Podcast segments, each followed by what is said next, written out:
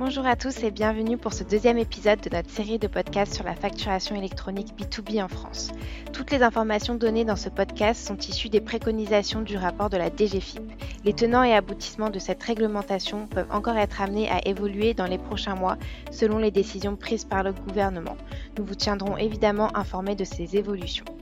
Si vous ne nous connaissez pas encore, Escar est une plateforme cloud mondiale qui valorise les métiers de la finance et du service client en automatisant les cycles de gestion.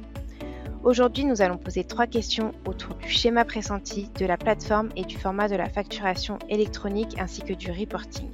Et c'est avec grand plaisir que j'accueille Olivier Dias, directeur de mission en fiscalité digitale au sein de Fidal. Bonjour Olivier. Bonjour. Pour commencer, est-ce que vous pouvez nous expliquer en une ou deux phrases la mission de Fidal? Alors, Fidel est un cabinet d'avocats euh, spécialisé donc dans cabinet d'avocats d'affaires, euh, et donc nous travaillons pour les particuliers et euh, les professionnels sur tous les domaines du monde des affaires. Et donc, à titre personnel, j'appartiens au département fiscal et comme vous le disiez sur tous les, sujets liés à, la dématérialisation de la fiscalité, donc en particulier la facturation électronique, qui est un, un sujet très actuel, mais aussi d'autres d'autres sujets comptables ou fiscaux. D'accord, merci pour, pour cette courte présentation. On va maintenant entrer dans le vif du sujet avec la première question. Dans un premier temps, le gouvernement avait présenté deux modèles différents d'échange de factures. Selon son dernier rapport, la DGFIP préconise plutôt le modèle dit en Y. Est-ce que vous pouvez nous expliquer en quoi cela consisterait? Alors, le plus important, c'est de comprendre qu'avec cette réforme, il ne sera plus possible, à compter de sa mise en place, d'envoyer directement une facture à son client. C'est vraiment un des changements majeurs. Euh, les factures devront être envoyées ou déposées sur une plateforme qui va donc ainsi centraliser euh, toutes ces factures-là avant de les renvoyer au client. Donc, si on, vous, citiez le, schéma euh, en Y, si on essaye de visualiser ce, modèle, il faut imaginer un fournisseur, donc en haut à gauche, la plateforme au centre, et puis le client en haut à droite. Donc, les factures font une sorte de V. Euh, et, ensuite, pourquoi est-ce qu'on parle de Y? Parce que euh, finalement, la barre du bas du Y, euh, c'est la communication des données de facturation de la plateforme vers l'administration fiscale. Et donc, ainsi, la direction des finances publiques sera informée en temps réel de l'ensemble des flux d'achat et de vente de toutes les sociétés françaises. Alors, à noter tout de même euh, qu'un certain nombre d'opérations vont échapper à, cette obligation. Euh, il s'agit euh, essentiellement des factures qui sont reçues de ou envoyées à l'étranger, ainsi que les opérations n'ayant pas actuellement d'obligation de facturation, comme la plupart des ventes aux particuliers par exemple. D'accord, merci pour ces premières informations. Euh, vous venez justement d'évoquer euh, la plateforme. C'est le sujet de, la deuxième question de ce podcast. Quelle plateforme sera mise en place? Quel sera son rôle et quels formats y seront autorisés? Alors, concernant les plateformes, il y aura deux possibilités. La première, c'est de passer par la plateforme qui existe déjà euh, pour les factures échangées actuellement avec les établissements publics, les collectivités et l'État. Euh, cette plateforme qui s'appelle Chorus Pro et que un grand nombre d'entreprises euh, connaissent déjà.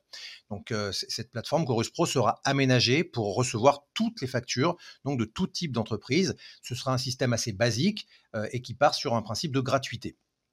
Et puis, la deuxième possibilité euh, sera de passer par des plateformes privées euh, qui devront être certifiées par l'État et qui feront l'interface entre les entreprises et la plateforme publique Chorus Pro.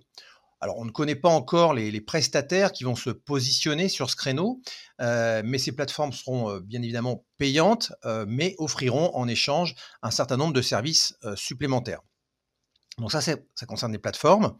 Concernant le, les factures en elles-mêmes, l'autre grande nouveauté, c'est le format euh, qui devra être utilisé pour euh, échanger ces factures.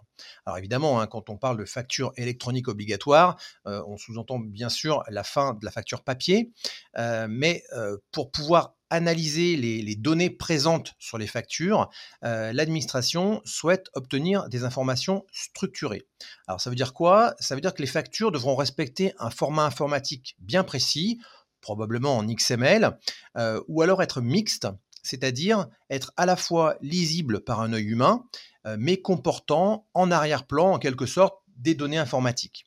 Ça signifie, et ça c'est très important, que, mis à part une, courte période de tolérance qui a été annoncée par, par le gouvernement au, début de cette obligation.